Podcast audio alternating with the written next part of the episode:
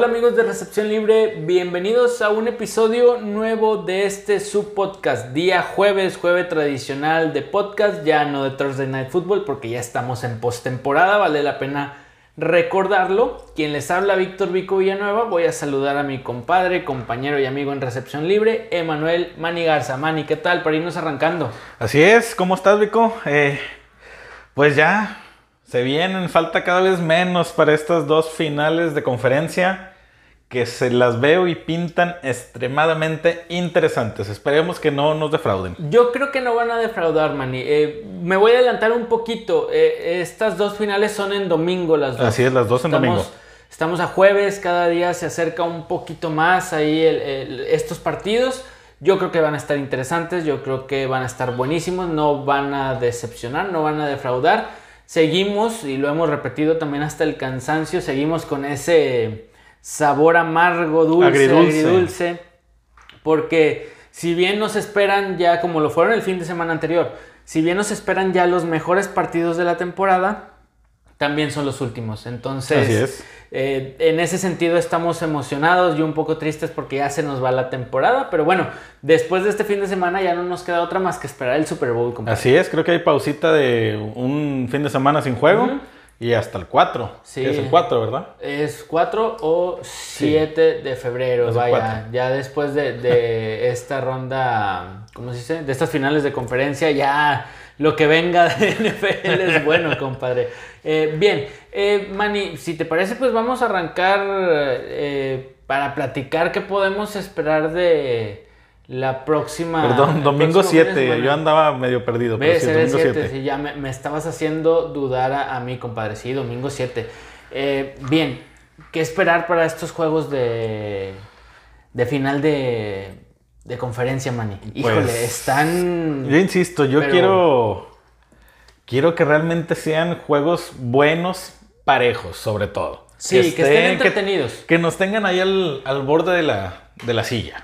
Yo creo que así va a ser. Sobre todo, antes de, fuera del aire, antes de empezar a grabar, me platicabas un poquito de estadísticas que como siempre aquí las traes para presentarlas a nuestros amigos.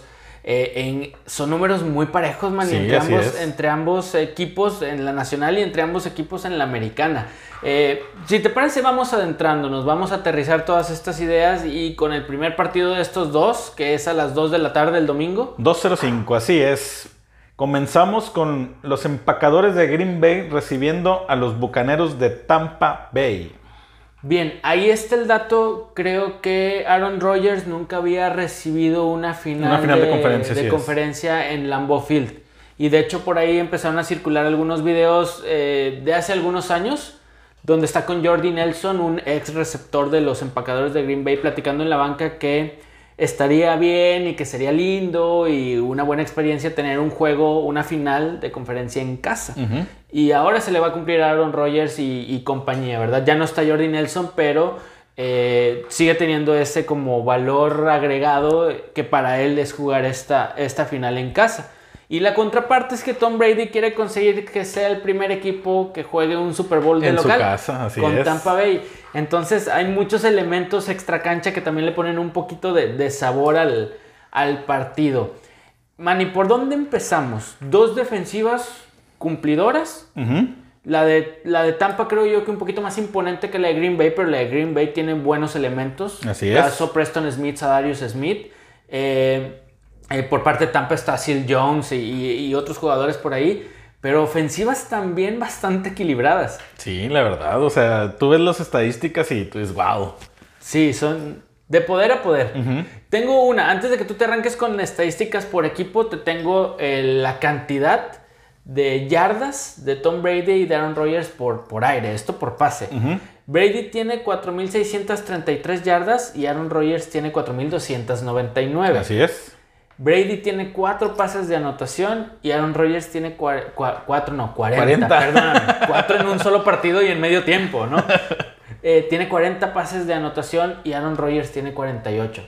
Son números, pero muy, muy buenos para un par de corebacks que, dicho de paso, ya son bien veteranos, man. Así es, yo creo que aquí a lo mejor la clave podría ser, y obviamente ahí entraríamos con las defensivas de cada equipo, son las intercepciones. Sí, sí, sí, sí. Tom Brady tuvo 12 y Aaron Rodgers tuvo solamente 5.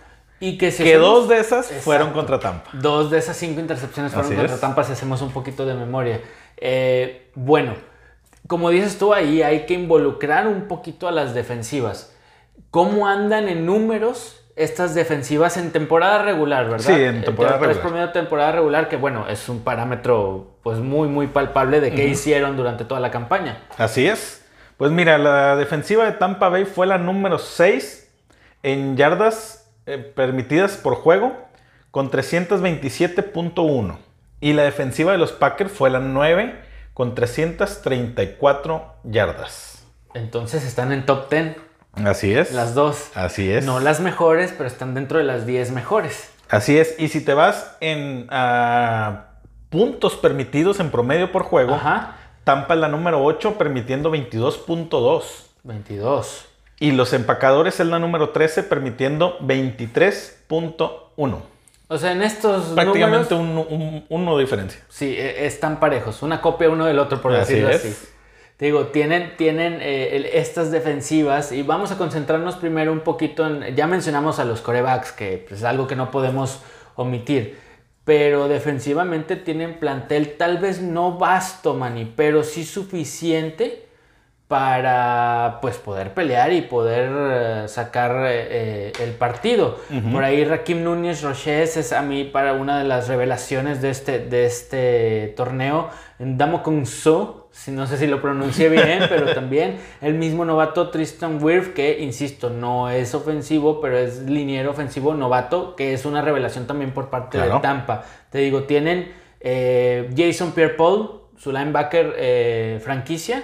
Son jugadores que ya se están haciendo de un hombre, porque al principio de la temporada decíamos, bueno, y valdrá la pena firmar a Pierre Paul y, y a Núñez Roches y etcétera, etcétera.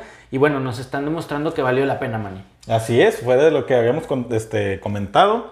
Que si algo quería hacer Tampa, lo comentamos en los primeros episodios de este sí, podcast. sí, sí, sí. Que si algo necesitaba Tampa era mejorar la defensiva y lo han hecho de una manera muy agradable. Teníamos Muy nuestras, nuestras es. dudas y nuestras reservas, pero a final de cuentas resultó. Por ahí, y luego te pones a ver a Green Bay y tienes nombres como Kenny Clark, que fue aquel de la jugada que platicábamos con Aaron Donald, el que limitó a Aaron Donald en el partido de la Así semana es. pasada. Tienes a Tyler Lancaster, a Preston y a Sadarius Smith. En la profunda tienes por ahí a, a Jair Alexander. Jair Alexander, que yo creo que tanto él como Amos, Sí, que es un sí, sí, sí. free safety, yo creo que van a tener que, si quieren detener a, a Tom Brady, tienen que dar un juegazo.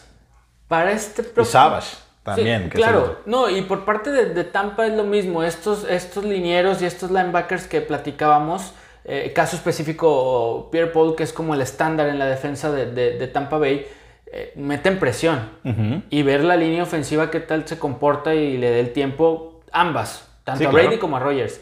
Eh, eh, es un juego interesante en la estrategia defensiva y en las líneas, man. Y es un juego que se va a ganar en las trincheras, a mí me parece. Así es. Porque la calidad, si Brady tiene tiempo, es un 95% de seguridad que te va a completar el pase. Claro. Si Rogers tiene tiempo, la misma cantidad.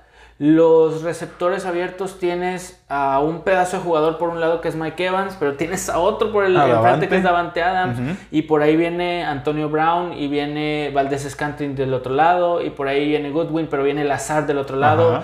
Tienes a, a Braid y a Tonian de alas cerradas. Estamos muy parejos en, en- en- en cuanto a plantel de ambos equipos. Así es. Y por tierra que dices, no sé si lo comentaste, perdón. Todavía no lo pongo, apenas iba a pasar a eso. Me agarraste en curva. Este, Leonard Fournette. Y a lo mejor tienes a, A Ronald Jones. Jones. Pero al otro lado tienes a Aaron Jones. Y tienes a Jamal Williams. Y tienes a. A AJ Dillon, que A.J. Dillon, en este es. momento de estos jugadores claves que mencionas, AJ Dillon por parte de Green Bay y Antonio Brown por parte de Tampa están con etiqueta de cuestionables. Así es. Pero no creo, sobre todo Antonio Brown, no creo que se pierda el partido, necesitaría ser algo muy grave. Y lo de AJ Dillon, pues bueno, tienes el comité de Williams y Aaron Jones en el backfield de, de Green Bay. Así es. Yo creo que aquí la clave van a ser las defensivas. Sí, Yo digo- creo que las ofensivas. Porque también traemos los números de las ofensivas. Ah, bueno, a ver. Ahí ¿cómo te va. Y fue lo que hicieron en temporada regular. Tampa Bay fue la ofensiva número 7 promediando 384.1 yardas por juego. Y la ofensiva de los Packers fue la número 5 promediando 389. Que es, son casi 5, 4.9. Y en puntos este, Anotados. anotados. en promedio por juego, la, ofensiva de Tampa es la número 7 promediando 70.8. Y los empacadores es la número 1 promediando 31.8. O sea, un solo punto de diferencia. Sí, sí, sí, es, es este... Son números muy buenos, Manny. Te digo, están parejos prácticamente en todos los rubros. Por ahí tengo que Mike Evans trae 1100 yardas aéreas y 13 anotaciones y Davante 1374 y 18 anotaciones. Sí, sí, sí, no. y es porque que lo de Davante fue un temporadón, pero son números muy buenos eh, ambos. Ronald Jones anotó 7 veces por tierra y Aaron Jones 9 veces por tierra. Son, son números parejos. Sí, las defensas tienen mucho que ver. Yo insisto agregarle el punto de las trincheras, es decir, línea ofensiva de cada, de cada lado y línea, obviamente, la primera línea defensiva. Eh, y, y es un duelo muy parejo. Ahora, Así es. Punto y aparte, vamos a salirnos un poquito del análisis, Manny, de los números, la estadística y ver qué- quién puede más. Eh, ¿Va a pesar el clima en Lambeau Field? Mm, yo creo que sí. Yo creo que sí, porque si bien Tam- eh, perdón, Tom Brady estuvo mucho tiempo en, En Foxborough, en Foxborough, sí. que es campo abierto, que es un clima muy feo, pues ya tiene un año en Tampa, compadre.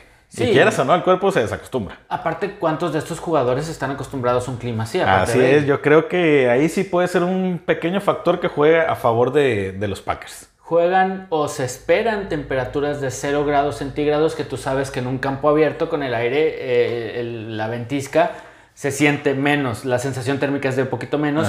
Y se espera algo de nieve. Algo de aguanieve, compadre, en inicio y podría volverse un poquito más densa durante el partido. Creo yo que ese es un punto a favor fuera de la estadística que tiene Green Bay. Sí, sí, sí. Eso es definitivo y lo veníamos diciendo. O sea, el, momento que Green Bay este, reciba todos los encuentros en su casa, el factor clima es un punto a favor. Ah, Es un punto a favor porque estos jugadores sí entrenan incluso en, en- en instalaciones abiertas Así es. previo a los encuentros. Y que también tienes la ventaja del no viajar en avión, el descanso, estar en tu casa, Claro. llegar en tu carro al, al entrenamiento, al mismo partido tal vez. E- esas otras pequeñas ventajas que te da la localía. Pero en este tema en particular le dicen la tundra congelada, Frozen es. Tundra al Estadio Lambeau, algo tiene, que, algo tiene que ver. Gronkowski por ahí también es el otro jugador de Tampa que está acostumbrado a estas temperaturas, es. pero insistimos, ¿qué tantos jugadores le puedes sumar a- a- a- al equipo de Tampa que hayan jugado en, en el frío y sobre todo con aguanieve o hielo, digámoslo así? Sabes que el balón cambia y él... Se el pone más duro y sobre todo también para los pateadores, ¿eh? Sí. Porque el balón es una piedra. Es una piedra, que creo que también... Y fíjate, Crosby, pues, ya está medio acostumbrado. Sí, pero Ryan Succo por parte de, de Tampa es buen pateador también. Sí, claro, claro. Sí, o pero sea- es, no es lo mismo pegarle un balón que una piedra. No, claro, claro. pero vaya, no veo tampoco tan dispar el mano a mano entre los pateadores. No lo veo tan lejos. Donde podría haber un poco de disparidad, Manny, es en la experiencia. Bruce Arians, el coach de Tampa, eh, es más experimentado que Matt LaFleur, el head coach de Green Bay. Pero Matt LaFleur ha roto todos los récords para entrenadores novatos, entrenadores jóvenes y, y- y vaya, se ha hecho ya poco a poco de un nombre en esta institución. De un muy buen hombre, la verdad, porque también creo que tiene nombres, este récord hasta internos ahí de Green Bay. Sí, o sea, de que sí, sus sí, primeros juegos, tal porcentaje de ganados. la Sí, de efectividad. Entonces, vaya, la experiencia de Arians dice algo, pero LaFleur no lo ha hecho mal las últimas tres campañas, con no. esta y las últimas dos con Green Bay. Entonces, tenemos un juego parejo y tenemos un juego de pronóstico reservado, la ventajita del clima, dos excelentes corebacks, salones de la fama, eh, sin lugar a dudas. Buenos receptores abiertos, buenas defensas. Yo creo que por algo están en esta instancia. Así ¿no? es. No, estaría como redundar o decir mucho más, sería repetir lo mismo de estos dos equipos. Eh, ¿Con quién te vas a quedar, Manny? ¿Por qué me pasas la pelotita a mí? A ver. Porque mira, creo que para ti es más sencillo. Todos los juegos, todas las semanas fuiste a favor de Tampa. No creo que vayas a cambiar algo esta semana. Es correcto. Yo voy con Tampa. Yo, ya- yo veo a Tampa recibiendo a Tampa en el Super Bowl. Híjole, por más de que me gustaría ver algo histórico como eso, creo que Green Bay es favorito y me voy a quedar con los empacadores por la localía, como luego decimos por ahí. la localía debe de pesar en esta ocasión, eh, un poquito para jugadores que no están acostumbrados al frío. Así es, y pues bueno, como yo te digo, y hay que recordar que ellos, estos dos equipos se enfrentaron en temporada regular. El, el juego fue 38-10 a favor de Tampa. Traigo una estadística, por ejemplo, el año pasado Green Bay y San Francisco se enfrentaron en temporada regular. Sí. Ganó San Francisco 38, 37-8, perdón. Sí. Y luego estos dos mismos equipos se enfrentaron en, En la final. En la final de conferencia. Y la ganó San Francisco 37-20. Sí, sí, sí, sí. Si me permites, yo sé a dónde va tu, este- tu estadística. Probablemente si se repite la historia, Tampa debería de ganar la final contra Green Bay, según lo que nos platicas eh, con el antecedente de San Francisco. Era una defensa de Green Bay un poquito más endeble, totalmente inoperante al acarreo como empezó este año, pero creo que esos puntos ya, eh, ya los cubrieron hasta cierta, de cierta forma. Ahora, la cosa es que con Tampa el juego terrestre no es el no mucho, así es. Yo, yo estaba, te estaba dejando ahí- que ahí- terminaras. Ahí Amos y Jair Alexander, como dices, estos son los que van a tener chamba frente a buenos receptores. Eh, pero te digo, la otra parte de la historia es que Aaron Rodgers nunca ha recibido una final en- de conferencia en casa y también la va a querer ganar. Claro. La estadística es que en finales de conferencia Rodgers solamente ha ganado una de las cuatro que ha disputado. Así es, hay que, hay que ver. Esa está buena también, porque tú crees que Rogers o, o la, todos lo postulan para MVP de este año, eh, seguramente lo va a ganar, es un salón de la fama, ya ganó un Super Bowl. ¿Crees que él se quisiera quedar con un récord de tantas finales de conferencia perdidas? Perdidas. no por lo menos ahí emparejarlo tantito. No, yo creo que no, obviamente, ¿no? Y nadie quiere quedarse con un récord perdedor así. Tom Brady iría, otra, otra estadística, Tom Brady iría por su décimo Super Bowl. Ha ganado seis, recordemos, pero iría por el décimo, man. Esa no es poca cosa. Sí, no. Que me Hay disculpen. jugadores que no llegan, nunca. Es nunca en su carrera. Hablábamos ayer de, De Rivers. Philip Rivers. Eh, que me disculpen los haters de Tom Brady. Eso es algo de otro mundo. Yo, yo me confieso que yo era hater de, de Brady, pero cuando estaban Patriotas, ahorita ya me cae medio mejor. pero no, es indiscutible su historia. Así es. Vamos a ver qué pasa. Eh, buen partido. ¿Cómo están las apuestas? Que aquí las apuestas se ponen un poquito más serias porque ya no hay mucho de dónde agarrar. O sea, es este partido y este partido. Así es. Las Vegas nos dice que los Packers son favoritos por tres puntos. Híjole. Creo que en la semana arrancó Green Bay favorito por cuatro o tres puntos y medio, pero viene bajando. Se ha ido cerrando, se ha ido cerrando. Oye, esos tres puntos son los que, bien dices tú, Mason Crosby puede darle el gane a Green Bay, Así que es. tal vez Ryan Sukop, que no está acostumbrado a un balón tan pesado, mm, puede errar por allá, un, un gol de campo por ahí. Eh, vamos a ver qué sucede. La próxima semana ya platicaremos si ganaron tus bucaneros o ganan los empacadores este partido, que yo creo que va a ser un juegazo. Así es, esperemos que sí. Era la otra, o sea, el juego de Green Bay de final de conferencia la temporada pasada, al primer cuarto ya estaba definido. Sí, prácticamente San Francisco le sacó como Así tres es. posesiones. Por eso es lo que yo, yo decía al principio. O sea, que sean los dos juegos interesantes, que ahí se estén peleando. Sí, y probablemente vaya a ser así. Claro, que, no- que a lo mejor llega a haber alguna superioridad y tampoco es de que el otro equipo se empiece a dejar, ¿verdad? No. No, no, no. Pero que demuestren por qué están ahí los cuatro equipos. Yo creo que así va a ser, Manny. Así va a ser. Veo un poquito más parejo en cuanto a estadísticas eh, este juego de la Nacional. En el de la Americana no es que lo vea más parejo, pero Kansas City es favorito. Entonces vamos a platicar a ver cómo pintan las cosas. ¿Te Pues parece? ahorita, ahorita vemos. Domingo, Manny, a las 5.40 de la tarde. Así es, nos vamos a Kansas City, los jefes recibiendo a los Bills de Buffalo. Se esperan en eh, Arrowhead, se esperan 7 grados centígrados, sensación térmica de un poquito menos, con lluvia, Manny. Eso puede ser un factor. Pero aquí, vamos a decirlo así, Buffalo y Kansas están acostumbrados a Están jugar acostumbrados, así estadio es. abierto. Yo me frío. refería al agua, Sí, no, no, no, al, no al clima, porque sabemos que pues Buffalo está también acostumbrado. Sí, sí, sí, resbalones, eh, se puede forzar un fumble un poquito más sencillo con, Así es. con el- la humedad, con, Algún pase que se, te re- se le resbale al coreback o algo, o sea, el agua siempre es factor. Sí, siempre es factor. Entonces, eh, vaya, eso es lo que se espera de temperatura, pero tenemos dos excelentes y extraordinarios equipos eh, enfrentándose. Yo creo que Mahomes juega. No hemos tenido Híjole. anuncio oficial todavía. No, todavía no. Yo creo que eso se da eh, viernes aproximadamente, yo creo sábado. Hay que, hay que ver, hay que esperar. Digo, como lo comenté ayer, ya he estado entrenando, pero el protocolo de conmoción no tiene nada que ver con si entreno o no. En cuanto tengamos la noticia, lo subiremos a nuestras redes sociales. Eso es un hecho. Oye, pronto- que sí es cierto. Hemos visto jugadores que salen conmocionados, que no regresan a un juego y se pierden el siguiente Sí. por a lo mejor golpes que se ven más fuertes que el que le dieron a Mahomes. Porque el de Mahomes no se vio tan aparatoso, fue más que el que le doblaron el cuello. Como el latigazo poquito, del cuello, es. vamos a llamarlo así, sí.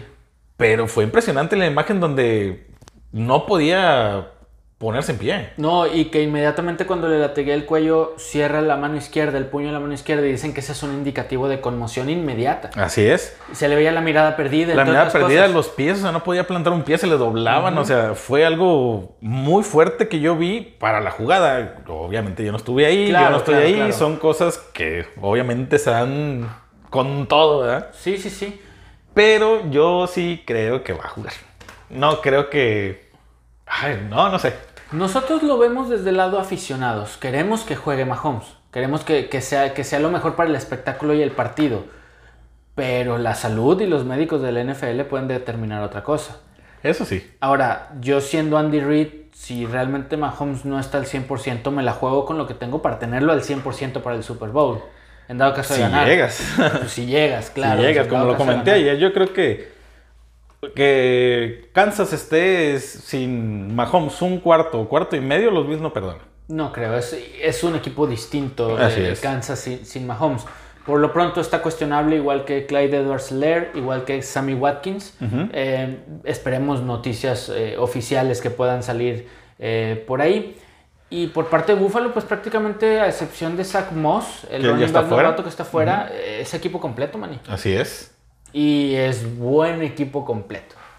Ya lo Así, hemos dicho. Muy bueno, no nombres, sino jugadores. Sí, no, y que también igual Se que empiezan Tampa- a hacer un nombre. Exacto. Hyde, Edmonds, eh, el mismo Norman eh, a la defensa. Y a la ofensiva, Josh Allen, Singletary, Stephon Dix, que se ha hecho de un nombre totalmente esta temporada. Así es, que, él, que él estaba a la sombra, quieras o no, de Thielen. Sí, sí, sí. Cole Beasley, que también por ahí estuvo a la sombra eh, en Des algún tiempo de. Des Bryant, del mismo de Marco Murray, que era running back, pero eran las estrellas de Dallas en ese entonces. Eh, en años anteriores de Amari Cooper, que recién llegaba a Sí, Dallas. sí. Entonces, Beasley agarra un quinto aire, como lo hemos dicho, y recuperan a John Brown para esta parte final de la temporada. Prácticamente, más sus alas cerradas, Tyler Knox, etcétera. Buffalo tiene equipo completo. Así es, yo sí veo ahí, yo creo que un poquito bajón a Kansas por tierra. No está Clyde edwards que realmente no tuvo un temporadón como el que se esperaba, la verdad.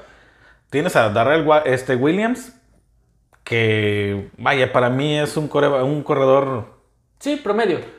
pero si tienes a Mahomes este, ¿Sano? sano, no necesitas ni que las formaciones tengas un corredor a un lado. güey. Él la puede correr. Él la puede correr y no necesita correrla, güey. Su, su brazo es impresionante. Ahora, Manny, ponlo en el equipo de enfrente. Devin Singletary y Zach Moss no habían tenido temporadas espectaculares como la de Dalvin Cook o, o Derrick Henry. Ah, no, claro que no. Son también Pero corredores sí- promedios. Pero siento que, bueno, mínimo les dan un poco más de bola, güey, que, En eso estoy de acuerdo, pero que a no- Clyde Aceleró a Williams. Henry promediaba 4.55 yardas por acarreo. Ujú. Estos promedian .51 una yarda por acarreo. Entonces, eh, son números bajos de juego terrestre de ambas escuadras, no solamente de Kansas, creo yo. Eh, aquí realmente el brazo de Mahomes, eh, más la movilidad y la movilidad y el brazo también de Josh Allen, creo que es el fuerte. Con los receptores que tienes, ya múltiple, muchas veces, múltiples veces mencionados, Travis Kelsey, Tyreek Hill de un lado y del otro lado, pues, los que ya dijimos, Diggs y compañía. Así es. Eh, ahora, traes los números de las defensas. Las defensas andan parejeando también. También que estas sí no son, están un poquito fuera del top. Fuera del top 10. Así es, comenzamos, fíjate, con la de Bills, es la número 16 en puntos permitidos en promedio, con 23.4, y la de Kansas es la número 11, permitiendo 22.6 puntos. No, unos escaloncitos de separación nada más. Así es, y en yardas permitidas, aquí cambia un poquito la cosa. Bills permite un poquito menos, es la número 14, permitiendo 352.5 yardas, y la de Kansas es la número 16, como que permite más yardas, pero se, se- en zona roja se... Se afianza, Se los afianza. puntos, exactamente. La número 16 permitiendo 358.3 yardas, que igual vienen siendo prácticamente 5 puntos de 5 yardas de diferencia. Bueno, de ahí esto te habla de que realmente el poderío de estos equipos, a pesar de que medio están balanceados, el poderío es su, ofen- su ofensiva 100%. Claro, así es, porque si nos vamos a los números ofensivos, la ofensiva de Bills es la número 2 en yardas generadas por juego, con 396.4 yardas, y la ofensiva de Kansas es la número 1, generando 415.8 yardas. Es, es una cosa Por juego, que son por partido. bastantes, Esto así por es. partido. Y si nos vamos a los puntos realizados, en promedio, la de Bills es la 2. Sí. Eh, realizando 31.3 yardas, perdón, puntos. Y la de Kansas es la número 6, realizando 29.6. Recordemos que Kansas algunos partidos como que hasta sobrados se lo aventaban, no necesitaban como matar al rival con lo suficiente, ganaban por dos posesiones y demás. Eh, los Bills sí eran un equipo más explosivo que buscaban y buscaban sí, a sí. pesar de que el juego prácticamente estuviera resuelto. Creo ahí que ahí está esa pequeña diferencia. A esto suma Alemany los 37 pases de anotación de Josh Allen por Buffalo y los 38 pases de anotación de Pat Mahomes por Kansas es. City. Eh, tan solo 10 intercepciones a Allen y 6 Seis a intercepciones a Mahomes. Son poquitas intercepciones igual que Brady y que Aaron Rodgers. 4.544 yardas de Josh Allen y 4.740 de Pat Mahomes. Son números monstruosos, eh, exorbitantes, exagerados de un par de corebacks jóvenes. Jóvenes. Esta es la contraparte, man. Aquí Pat Mahomes y Josh Allen todavía tienen 10 años de carrera si se mantienen saludables y en buen nivel, evidentemente. Y Brady y Aaron Rodgers tal vez les queden un par de años si nos ponemos muy... Punto muy que les, les quedan pocos, pero ellos ya tienen su lugar aseguradito en el Salón de la Fama, creo yo. Y estos dos salen y Se lo tienen Mahomes que ganar. Se lo están ganando, exactamente. Eh, partido muy entretenido creo yo que va a ser. De muchos puntos. Ajá. De muchos puntos. Por ahí, aquí un puntito clave puede estar en cuando una de las defensas haga una jugada grande. Porque para mi punto de vista es evidente que ambos equipos van a anotar muchos puntos. Pero en el momento que una de las defensas force un intercambio de balón, bloqueen un gol de campo, intercepten en zona roja o intercepten, llegan un pick six, una de esas jugadas puede marcar la diferencia. Porque las ofensivas van a arrasar, por decirlo de alguna forma, en este partido. Así Desde es. mi punto de vista. Las defensivas o, como ya lo comentamos, el factor clima. El factor El clima. agua puede ser ahí algún factorcito que le ayude a las defensas. Sí, claro, pero bueno, tienes que llegar a golpear para forzar algo. Así es. Está bien que pueda pasar de que te den el balón y se te resbale, lo comprendo, pero para realmente provocarlo, tienes que ir a golpear al rival.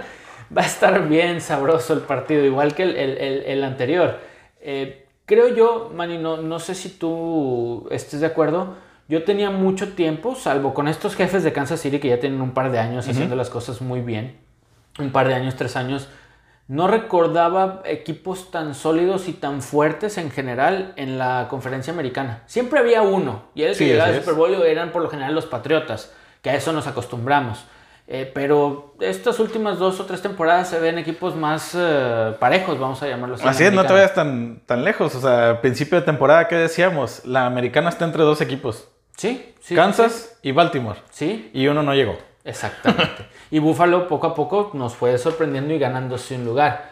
Pero los últimos 10 años, si tú quieres, en la nacional, o estaban los Santos, o los mismos vikingos de Minnesota, eh, eh, la Legión del Boom con Seattle, eh, los mismos empacadores de Green Bay. Atlanta. Atlanta, er- eran equipos, San Francisco que llegó al, al- al Super Bowl del año pasado, eran equipos más, más, era un abanico de opciones más amplio. Acá eran es. los Patriotas y a ver quién Y le peleaba y a los algún Patriotas. otro, sí. Y desde hace años, como tú dices, Baltimore, Kansas, Bills, ya la americana empieza a emparejarse en ese sentido. Por ahí Miami hace un buen draft y el año que entra Miami se Se pone entre los fuertes. Si Entonces, esta temporada estuvo a nada. a nada de meterse. Si los Colts consiguen un buen coreback, porque ya se nos retiró Rivers, los Colts se meten. Y Titanes se está metiendo ahí con Derrick Henry. Se está balanceando más, más la cosa en la americana. Así es, y eso es lo mejor, que se balanceen las dos este, conferencias. Por el bien del espectáculo, simplemente. Siempre va a haber un favorito y un candidato natural. Claro. Pero que le pisen los talones así de cerca eh, eh, es también emocionante para el partido. Claro. Y lo digo para poderte lanzar con quién me voy a quedar. ¿Con quién? Voy con los Bills de Buffalo. Vas con los Voy Bills, con los de, Bills de Buffalo. Buffalo, de visita en Kansas. Más, evidentemente, si no juega Pat Mahomes. Claro. Más lo afianzo. Pero con todo y que juegue Pat Mahomes, me voy a quedar con los Bills de Buffalo porque quiero ese factor sorpresa en la americana este, este año. Y ojo, no tengo nada en contra de los jefes de Kansas City y creo que pueden formar una dinastía como lo hicieron los Patriotas durante mucho tiempo. Pero este año vamos a echarle porras a este partido a Buffalo a ver qué tal nos va. Pues. Y que me gusta mucho Josh Allen. Eso Sí, también claro, es, es claro. otra, es otra cosa que hay que decir. Pues yo me voy a quedar con Kansas simplemente porque. Porque en el dan- juego anterior ya fui con una sorpresa. No creo Ah, que bueno. haya dos en las dos en, Bueno, bueno. en el día. Yo pensé que ibas a decir porque me da miedo y me voy a la segura, ¿verdad? Pero bueno, ok, cada quien es No, digo, quiere. acuérdate que Tampa fue el número 5 sembrado en la, en la nacional. Ujú. Y Es Green Bay fue el 1. Es cierto, Y acá sí. es el 1 contra el 2. Bueno, yo voy con el 2, puede ser la sorpresa. No, yo me No. fui más con el 5. No, y aparte habíamos tenido en la, en la ronda de comodines y, y divisionales muy pocas eh, desacuerdos y ahora pues los dos partidos que hay no estamos de acuerdo. Entonces, ninguno de los dos, así es. un poquito de, de sabor también por ese lado. Eh, espero que los, Bill- los Bills den una sorpresa y que si no la dan, evidentemente como aficionado voy a estar contento porque Kansas es un equipazo que va a jugar el Super Bowl contra cualquiera de los otros dos que van a ser excelentes contendientes por parte de la Nacional. Así es, y ahorita lo que estamos mencionando, lo, que, lo único que está asegurado para este Super Bowl es que va a ser un coreback de experiencia, veterano, con mínimo un anillo de Super Bowl, ¿Es correcto? contra un coreback que viene apenas este, saliendo. Sabemos que, que Patrick Mahomes ya ganó uno, Sí, sí, sí. pero eso no le quita que sigue siendo novato y que puede dar mucho más todavía. Claro, estoy, estoy de acuerdo. No creo que a pesar de su contrato multimillonario, no creo que sea de los jugadores que tengan la mentalidad de ya tengo esta lana, ya no aspiro a más. Yo creo que Mahomes va a buscar siempre más, más anillos y más anillos cada vez de, de Super Bowl. Así es, y yo creo que Josh Allen se va a querer, él va a querer mínimo uno. En, en algún momento de su, de su carrera. Bueno, es, es decir, una idiotez, ¿verdad? Porque todos los que juegan fútbol Claro, americano van a querer uno. Pero con ello se ve alcanzable. Eh, y es lo que te comentaba en el capítulo anterior. Yo veo a Josh Allen, su, mejor versión de Josh Allen todavía falta. Yo Todavía también lo creo. Sí, yo también lo creo. Ahora, Manny, eh, no habíamos mencionado esto que yo creo que también es muy válido. Eh, Tom Brady le vino a cambiar la cara y la esencia a la franquicia de Tampa Bay. Es muy difícil pensar que un solo jugador, estás hablando de uno de los mejores de todos los tiempos, claro, pero que un jugador te cambie la esencia. Y creo que Josh Allen, de la mano de su head coach y de la mano de una buena gerencia general, poco a poco ha hecho que Buffalo empiece a cambiar el chip. Tenían 20 años sin ganar nada y de esos últimos 20 años perdieron, antes de esos 20 años, perdón, perdieron cuatro Super Bowl seguidos. Así es. Traían una esencia bastante, bastante derrotada, bastante perdedora, vamos a llamarla así. Y Josh Allen pareciera que les quiere cambiar toda ese, esa esencia a los Bills de Buffalo, Así que no es. les caería nada mal. ¿eh? Es un conjunto ahí de. Pues de un trabajo de. Pues desde la gerencia De todas las hasta el aguador. Sí, de Yo todas creo. las partes, estoy, estoy totalmente de acuerdo. ¿Tenemos apuesta en este, en este línea de apuestas en este partido? Así es, Las Vegas nos dice que los jefes son favoritos por tres puntos también. Ándale, cerrado. Aquí yo hubiese pensado que hubiera más diferencia. Pero es que Podría ser ahorita esa línea por, Por porque no Mahomes. se sabe qué onda con Mahomes. Pero yo igual veo el encuentro muy, muy, No. muy parejo. Y que aparte son juegos tan cerrados, Manny, que es una jugada a lo mejor la que termina definiendo el encuentro. Así es. Entonces, eh, vaya, me parece lógico que la línea esté de, de esa forma. Van a ser juegos muy, muy buenos. No creo que nos decepcionen, esperemos que no. Y ya la próxima semana nos escucharemos para ver, platicar qué pasó en, en estos partidos finales de eh, división. Así es. Bueno, man, de conferencia, perdóname. Manny, ¿algo más que agregar? Nada. Redes sociales, comparito. Pues ya saben que nos encuentran en- tanto en Facebook como en Instagram como Recepción Libre. Y a mí personalmente me encuentran como yo, arroba, en Twitter, arroba, guion bajo, mani, RL, mani con doble N e Y. A un servidor arroba solovico en Twitter, quienes les hablaron con el gusto de siempre. Insistimos con ese sabor agridulce de que ya vienen los mejores partidos, pero contentos por eso, pero tristes porque ya se nos va la temporada. Así es. Un servidor, Víctor Vico Villanueva y Emanuel Manigarza se despiden de este episodio de ustedes. Nos escuchamos la próxima semana, Mani. Así es. Saludos, Vámonos. Vámonos.